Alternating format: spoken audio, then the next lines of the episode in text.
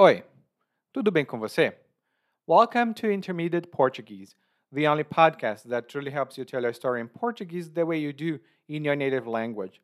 This is Ellie coming to you from Salvador, Bahia, and today, after listening to this episode, you'll have some good vocabulary to talk about bad situations, difficult situations, crises, and uh, situations you have to deal with on a daily basis. Of course, the situation that happens here is a, a, mixture of other situations that I have had in the past, and a few friends have had in the past as well. So um, you'll see that the crisis that the narrator is dealing with is really rough. And if you've been listening to our podcast for some time, you might want to take a look at the learning guides that accompany each of our episodes after episode 110. Uh, the, the, longer episodes, uh, because before that, the episodes were a little bit shorter, usually. And in the learning guides, you'll find a glossary with additional information about the key expressions of each episode, followed by a full transcript of everything that I say in Portuguese.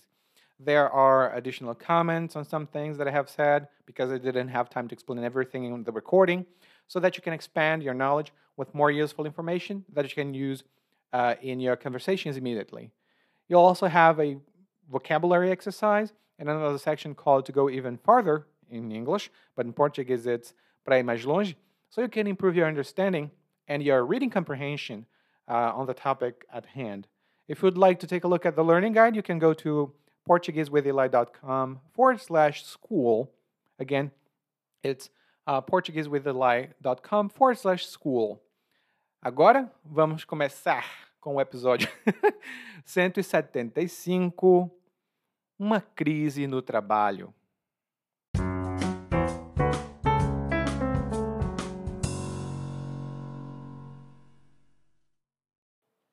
Quando digo que vivo de fazer malabarismo, o pessoal acha graça. Pensa que estou brincando, já que, na maior parte do tempo, me vê saindo por aí, visitando parentela noutros estados e viajando. Mas o fato é que tenho a impressão de viver apagando incêndio.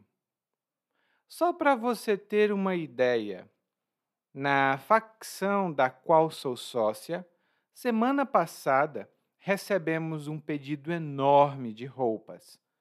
Era uma oportunidade de ouro Nessa conjuntura econômica, o que cair na rede é peixe. E ter um pedido grande desses pode ajudar qualquer empresinha, ainda mais uma como a nossa, que está endividada até o pescoço.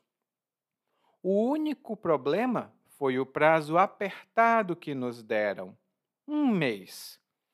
Íamos precisar trabalhar rápido e sem erros com a equipe que tínhamos, mas tivemos um desfalque. Uma de nossas melhores costureiras pegou Covid e agora estamos trabalhando dia e noite para terminar no prazo. E como uma desgraça nunca vem só, um ladrão entrou na facção e roubou um monte de peças de roupa. Só não deu zebra geral porque consegui um empréstimo no banco e contratei outras duas costureiras temporariamente para pelo menos nos ajudar a apagar esse incêndio. Essa já era uma batata quente para a gente resolver, mas, como dizem por aí, não há nada tão ruim que não possa piorar. O nosso fornecedor de aviamentos atrasou a entrega do último lote. Tentamos comprar tudo com outros fornecedores, mas, infelizmente, estava faltando tudo na nossa região. Estávamos perdidas no mato sem cachorro. Todo mundo ficou tenso, porque se não chegasse esse material, não dava para continuar a produção. Ia ser uma catástrofe. Mas a gente vai tocar o bonde. Vai dar tempo de terminar? Não sei, mas a gente vai peitar essa na raça. Na hora H é sempre aquela: ou vai ou racha.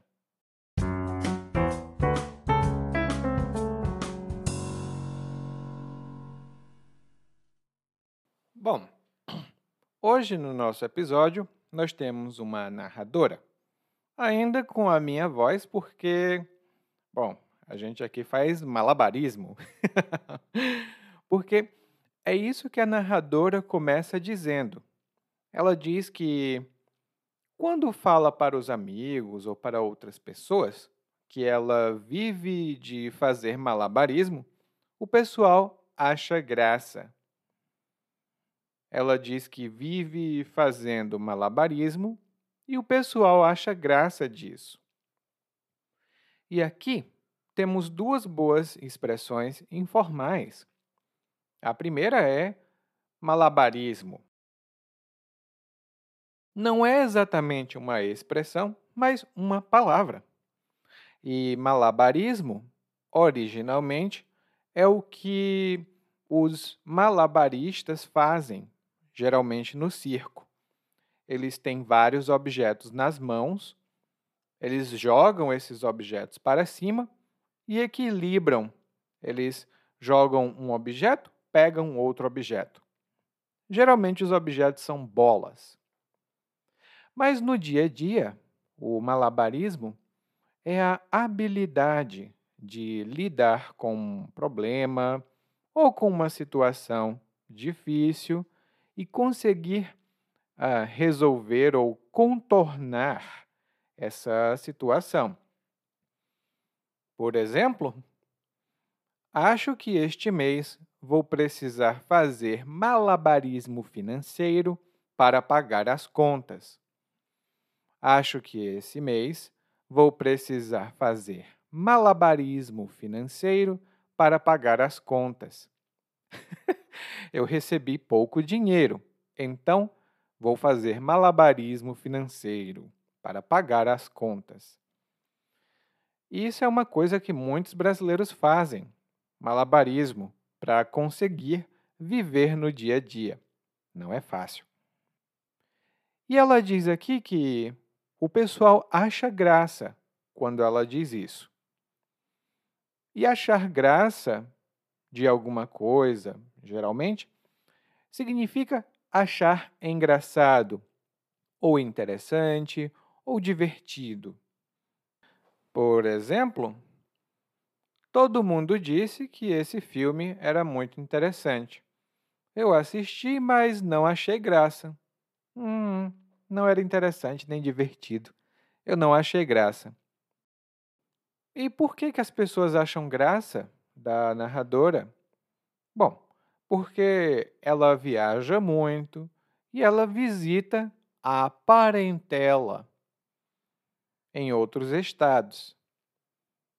Ela visita a parentela.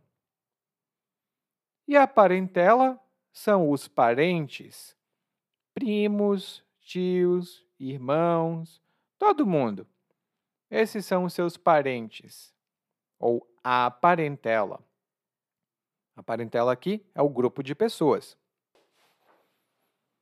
E aí a narradora fala que ela. Certo, tudo bem, ela viaja, mas ela tem a impressão de viver apagando incêndio. Ela tem a impressão de viver apagando incêndio. E viver apagando incêndio é uma expressão informal, bastante coloquial, e significa que uma pessoa está sempre resolvendo emergências, sempre lidando com crises. Uma crise acaba, outra crise começa, e ela vive apagando incêndio.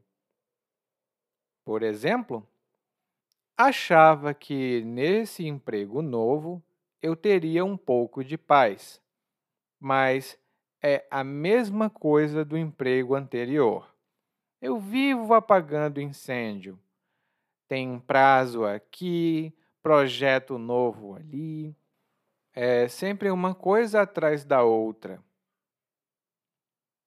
Em seguida, a narradora começa a falar um pouco sobre uma situação concreta, uma situação que realmente acontece. Ela diz aqui que na facção da qual ela é sócia, eles tiveram um pedido muito grande. Na facção da qual ela é sócia, elas receberam um pedido muito grande. E a facção aqui é uma facção de costureiras ou uma facção de costura. Ou seja, é uma facção onde as costureiras, que são profissionais, elas produzem roupas. É um tipo de negócio muito comum aqui no Brasil, especialmente em algumas cidades menores. É a facção têxtil ou a facção de costura. Lá no guia de aprendizagem, nós temos mais informações sobre esse tipo de negócio. E a narradora é sócia dessa facção. E quando uma pessoa é sócio ou sócia de algum negócio ou de alguém, isso significa que essa pessoa também investiu em um negócio e por isso ela é parcialmente dona daquele negócio. Ela é uma parceira de negócios. Por exemplo, eu e a minha amiga somos sócias nesse negócio. Eu e minha amiga somos sócias nesse negócio. Eu cuido da área de produção e ela cuida da administração. Nós duas investimos, mas eu cuido da produção e ela cuida da administração. A narradora então diz que essa era uma oportunidade de ouro, ou seja, uma oportunidade maravilhosa, muito boa, especialmente nessa conjuntura econômica, em que o que cair na rede é peixe. É uma oportunidade de ouro, especialmente nessa conjuntura onde o que cair na rede é peixe. Temos duas boas expressões aqui. A primeira é a conjuntura. E a conjuntura é um termo mais formal para situação ou circunstância em um determinado momento. Nós falamos muito na televisão de conjuntura política e conjuntura econômica. Por exemplo, agora com a pandemia e essa conjuntura econômica, muitas pessoas não têm dinheiro suficiente para comprar comida.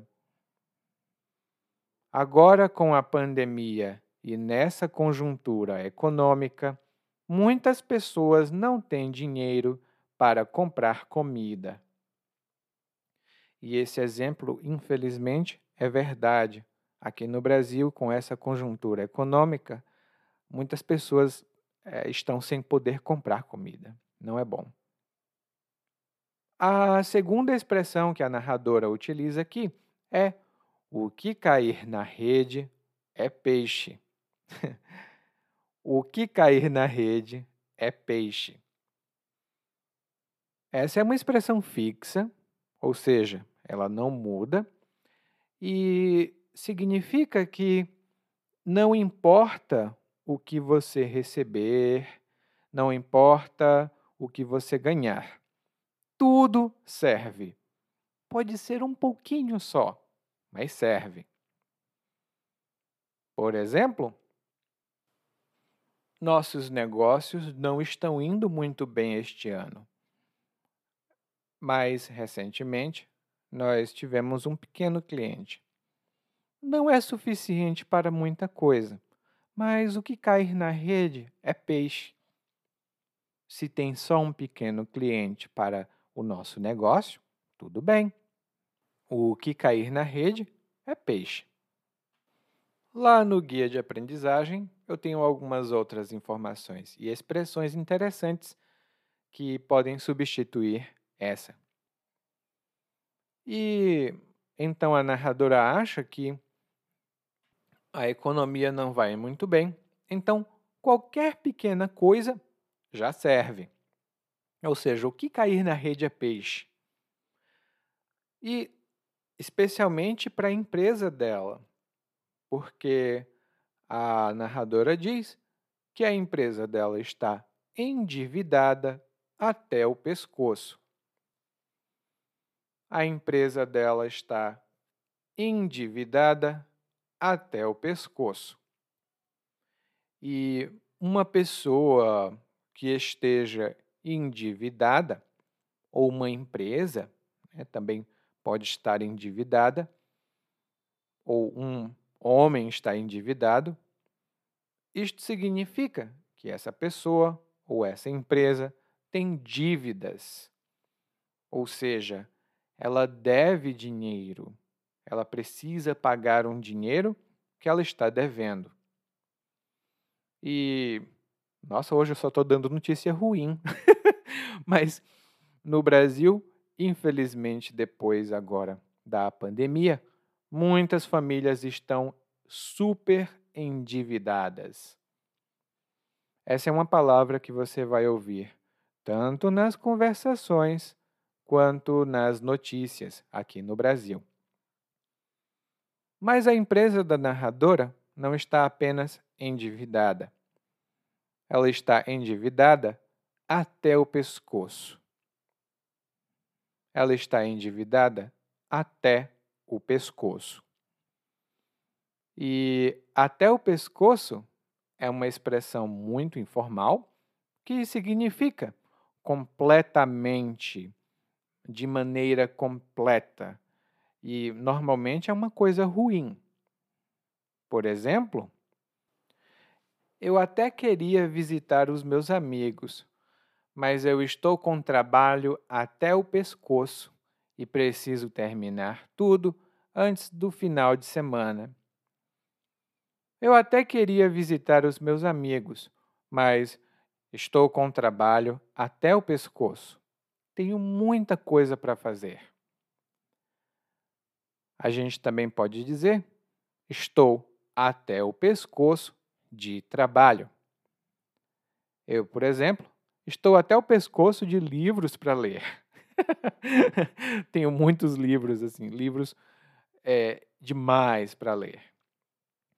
E quando eu disse que até o pescoço significa completamente, também pode ser como estar endividado até o pescoço, estar atarefado até o pescoço, geralmente coisas que você tem para fazer. Se eu estou endividado até o pescoço, eu estou completamente endividado. Lá no guia de aprendizagem, nós temos outros exemplos de como utilizar essa expressão.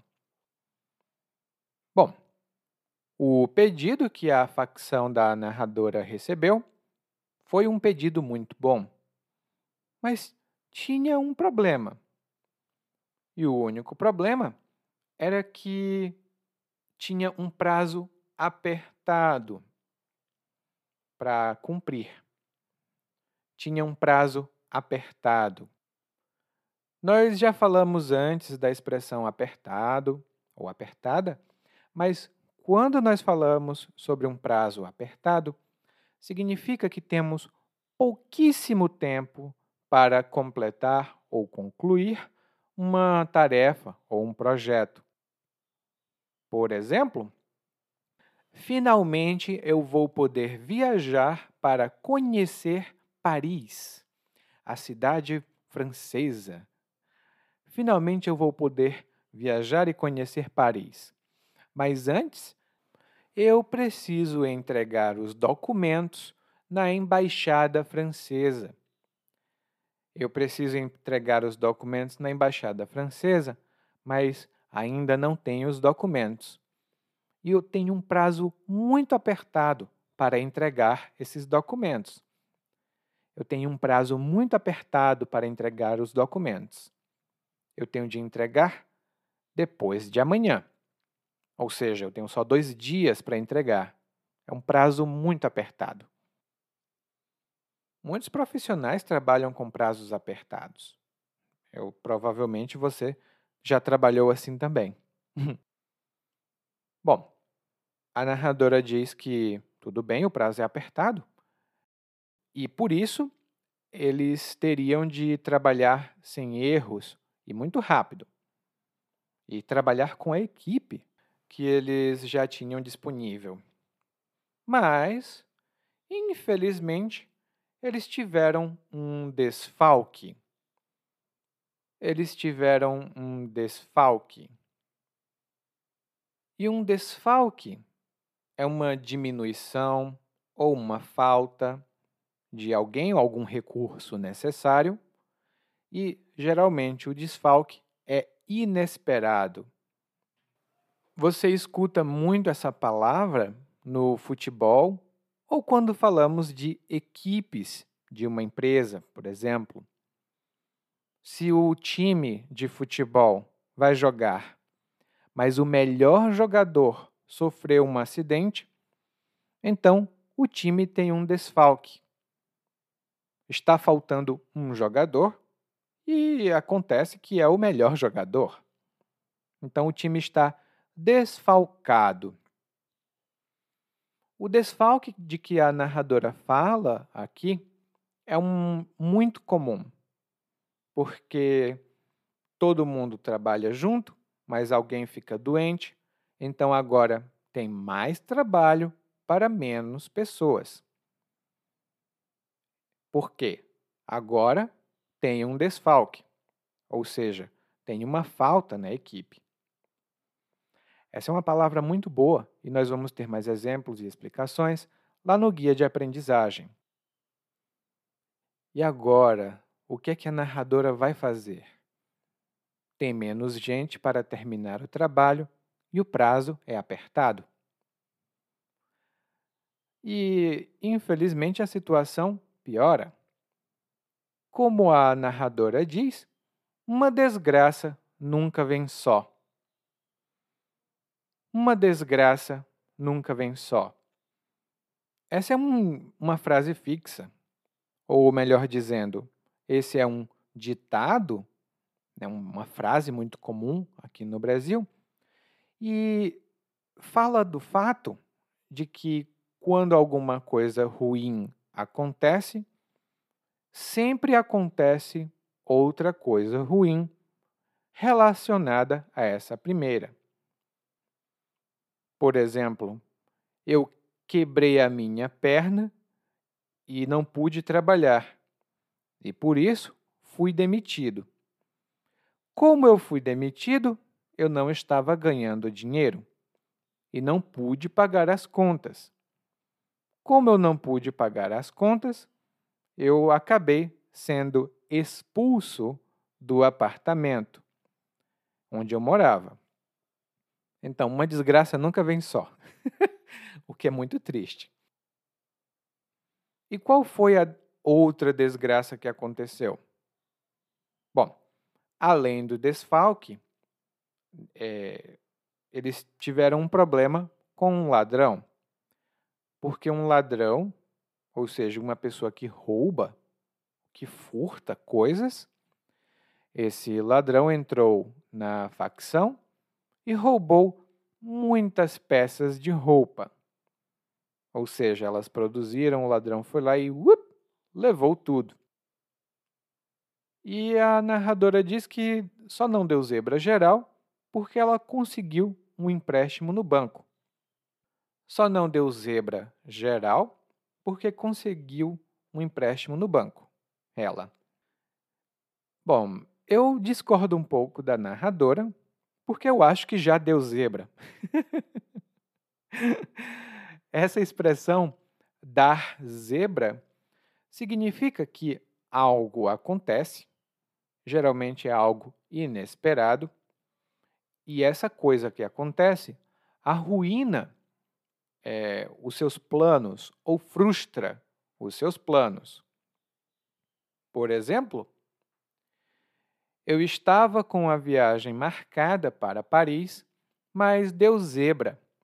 Os meus documentos foram rejeitados. Eu estava com viagem marcada para Paris, mas deu zebra. Os meus documentos foram rejeitados. Agora não vou mais viajar. Lá no guia de aprendizagem, nós temos algumas informações adicionais de como utilizar essa expressão. E aí, a narradora vai falando, né, ela conseguiu um empréstimo, ou seja, ela pegou o dinheiro do banco para contratar outras pessoas e poder concluir o projeto, o pedido. E ela diz aqui que a situação, né, a situação lá dela, já era uma batata quente. Era uma batata quente. e quando a gente fala de uma batata quente, isso significa que a gente está falando de uma situação complicada, difícil de resolver. É uma batata quente. Por exemplo, Lá na empresa onde trabalho, um notebook desapareceu. Lá na empresa onde trabalho, um notebook desapareceu. Ninguém sabe quem pegou, mas nosso chefe disse que se ninguém descobrir quem pegou o notebook, ele descontaria o valor do notebook do salário de todo mundo. Agora todo mundo está procurando o culpado, porque ninguém quer perder dinheiro do próprio salário. Que batata quente, viu? Não sei como vão resolver essa situação, mas eu sei que eu não quero perder nada do meu salário. E batata quente, originalmente, é uma brincadeira infantil que você pega alguma coisa, não precisa ser uma batata, e você passa de mão em mão. Quem ficar com a batata quente sai do jogo. Lá no guia de aprendizagem tenho mais informações sobre essa brincadeira e a expressão também. Bom, já era batata quente a situação, né? Já era uma batata quente. Mas, como a narradora diz, não há nada tão ruim que não possa piorar. não há nada tão ruim que não possa piorar. Essa é uma frase muito pessimista e é muito clara, né? Isso significa tudo pode ficar ainda pior. Tudo pode ficar mais, ainda mais, né? É, negativo ou ruim, ou tudo pode ficar muito pior. E o que aconteceu? A narradora diz que o fornecedor de aviamentos atrasou a entrega do último lote. O fornecedor de aviamentos atrasou a entrega do último lote. E aviamentos, geralmente no plural, assim, aviamentos, são os materiais necessários para fazer a costura. É um, termo bem específico, tipo linha, agulha, botões. Essas coisinhas todas são aviamentos. Se você gostar de costurar, de tricotar ou de fazer crochê, aqui no Brasil você precisa procurar uma loja de aviamentos. E aí, a narradora diz que o fornecedor não entregou os aviamentos, então ela precisava comprar esse tipo de material com outro fornecedor. mas na verdade ninguém tinha mais aviamentos na região. Então, ela não tinha nem os recursos, nem uma ideia de como resolver a situação. Ela estava perdida no mato sem cachorro. ela estava perdida no mato sem cachorro. A expressão original é no mato sem cachorro ou num mato sem cachorro, que significa estar numa situação sem os recursos necessários para resolvê-la, é uma situação difícil, e também sem ter nenhuma ideia de como sair dessa situação. Você está sem esperanças, você está desesperada porque não sabe o que fazer. E para intensificar essa expressão, dizemos que estamos perdidos no mato sem cachorro. Por exemplo, o meu amigo me fez uma proposta muito boa. Ele me convidou para investir em criptomoedas. Ele disse que o investimento era garantido e que eu ia ficar rico em menos de um mês. Eu fui para a minha empresa e falei com o meu chefe: vá para o inferno! E saí daquele emprego idiota. Depois eu fui ao banco e peguei todas as minhas economias e investi nesse negócio de criptomoedas. Infelizmente, o negócio não teve sucesso, o investimento foi um fracasso e eu perdi tudo. Agora as minhas contas estão se acumulando, eu não tenho mais emprego e não tenho dinheiro. Não sei o que fazer. Eu estou num mato sem cachorro. Eu estou perdido num mato sem cachorro. E a narradora diz aqui que a situação né, ficou difícil e todo mundo ficou tenso. Todo mundo ficou tenso. E uma pessoa tensa é uma pessoa que está preocupada e ansiosa. Ela está em uma situação, em um estado de tensão. Qualquer coisinha e ela talvez exploda porque ela está muito tensa. E geralmente os sintomas da tensão aparecem no nosso corpo. Nós ficamos com as costas duras, tensas, os nossos ombros levantam, a nossa expressão é diferente. E por que é que elas ficaram tensas? Ora, porque sem o aviamento, ou melhor dizendo, sem os aviamentos, plural, não era possível continuar a produção. E para uma empresa pequena, isso ia ser uma catástrofe. Isso ia ser uma catástrofe. E uma catástrofe é um acontecimento grave, um um acontecimento muito grande e muito grave. Provavelmente para a empresa dela seria uma catástrofe, porque a empresa não poderia mais continuar operando. Eles teriam de fechar as portas. E, infelizmente, nós temos muitos eventos aqui no Brasil que são verdadeiras catástrofes, como a pandemia, que foi uma catástrofe para a vida de muita gente aqui no Brasil. E como eu disse, hoje eu estou um pouco pessimista, porque é, quando a gente fala de crises, infelizmente, a gente não lembra de muita coisa boa, né? Então, é, me perdoe se eu estiver um pouco é, deprimente. Hum? A narradora, diferente de mim, é muito positiva. Ela diz aqui: olha, acontece tudo isso, tudo isso, mas a gente vai tocar o bonde. A gente vai tocar o bonde.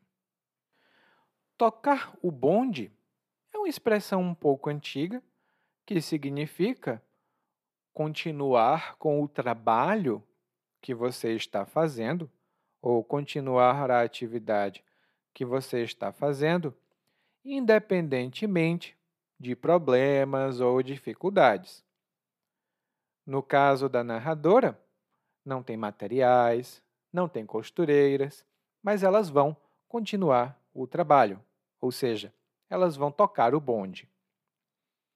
Hoje em dia, muitas pessoas também dizem tocar o barco para frente. Tocar o barco para frente. E tocar o barco para frente tem o mesmo significado, que é o de continuar com as atividades habituais, independente do que acontecer, dos problemas que tiver. E um exemplo que eu tenho é é eu até queria que o nosso relacionamento tivesse dado certo, mas eu e minha esposa nos divorciamos não tem o que fazer. Né? Nós nos divorciamos, então o que me resta é tocar o barco para frente. Eu vou ficar muito triste, vou sentir muita falta da minha esposa, da minha ex-esposa agora, mas o jeito é tocar o barco para frente. Lá no guia de aprendizagem, como sempre, temos mais informações sobre essas expressões e outras que são bem parecidas.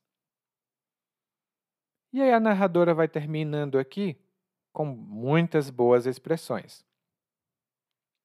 Ela diz: Ah, será que vai dar tempo de terminar? Não sei, mas a gente vai peitar essa na raça. A gente vai peitar essa na raça.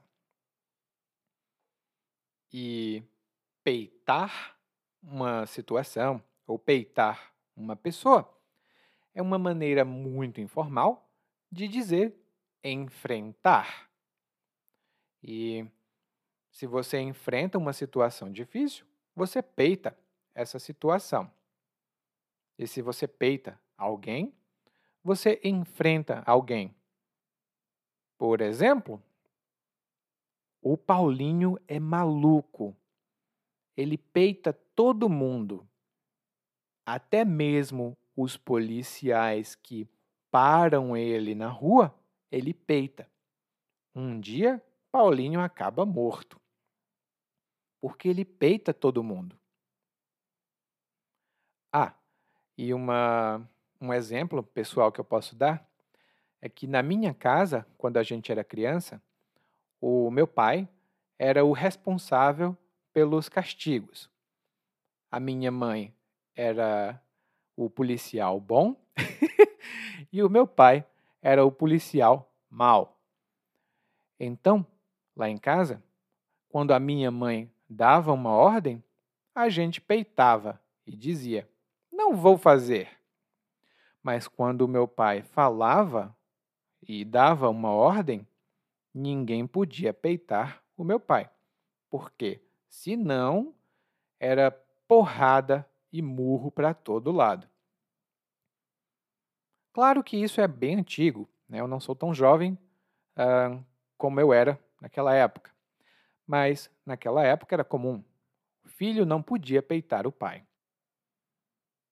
E a narradora diz que ela vai peitar essa situação na raça ela vai peitar essa situação na raça. E quando a gente diz que faz alguma coisa na raça, isso significa que a gente faz isso com muita força, com muita energia, mas a gente também faz isso com entusiasmo.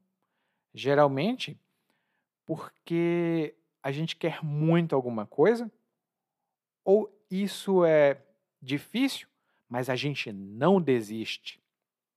Por exemplo, a Maria se formou na raça. A Maria se formou na raça. Durante a universidade, ela teve um casamento e um divórcio. Ela teve um filho, ela teve um problema de saúde, ela teve problemas econômicos, mas ela foi ali, ó, na raça e conseguiu se formar. Existem outras expressões com significado muito parecido e vão estar lá no nosso guia de aprendizagem. Bom, a narradora decidiu enfrentar essa situação com muita força, com muito esforço, mas também com muito entusiasmo. Porque na hora H é ou vai ou racha. Na hora H, ou vai ou racha. E aqui temos duas outras boas expressões. Na hora H, ou melhor dizendo, a hora H, é um momento decisivo, é um momento muito importante para algo, para alguma coisa. Então, quando a narradora diz na hora H, significa no momento decisivo, no momento que pode mudar tudo. Por exemplo, eu não entendo o que aconteceu. O jogador de futebol estava indo muito bem. Ele conseguia tomar a bola, conseguia chutar e ele ficou na frente do gol. Ele ficou na frente do gol, mas na hora H chutou para fora. Na hora H, chutou para fora. Ele estava quase no gol, mas chutou para fora. Na hora H também tem outros significados e aplicações ah, que são importantes e que estão lá no guia de aprendizagem para você evitar algum tipo de ah, mal entendido. E a última expressão é ou vai ou racha. Ou vai ou racha.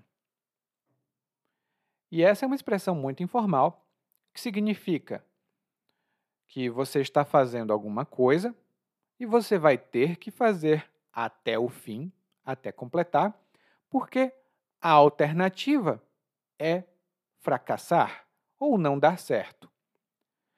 Geralmente falamos de uma coisa decisiva. E, por exemplo, eu tenho dois exemplos para você.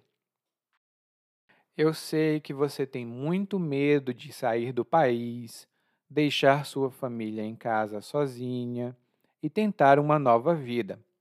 Mas, meu amigo, agora é ou vai ou racha, porque Agora, a situação é ideal para sair do país. Se você esperar demais, pode não ser mais possível no futuro. Se você esperar demais, pode não ser mais possível no futuro. Por isso, agora é ou vai ou racha. O segundo exemplo é: Ai, faz tanto tempo que eu gosto da Amanda eu, eu amo a Amanda, mas eu não tenho coragem de me declarar e dizer que eu gosto dela. Bom, eu percebo que outras pessoas também estão interessadas nela. Então, hoje eu vou me declarar para ela. Ou vai ou racha. Ou descubro que ela também me ama, ou descubro que ela não me ama e vou ficar muito triste. Mas agora é ou vai ou racha. Bom, a nossa situação não é tão dramática assim, de ou vai ou racha, mas nós vamos ouvir o monólogo mais uma vez para testar a sua compreensão. Porque você sabe, né? Aqui não é ou vai ou racha, você tem sempre outra tentativa. Vamos lá. Quando digo que vivo de fazer malabarismo, o pessoal acha graça. Penso que estou brincando, já que na maior parte do tempo me vê saindo por aí, visitando parentela em outros estados e viajando. Mas o fato é que tenho a impressão de viver apagando incêndio.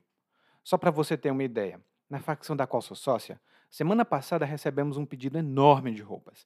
Era uma oportunidade de ouro. Nessa conjuntura econômica, o que cair na rede é peixe.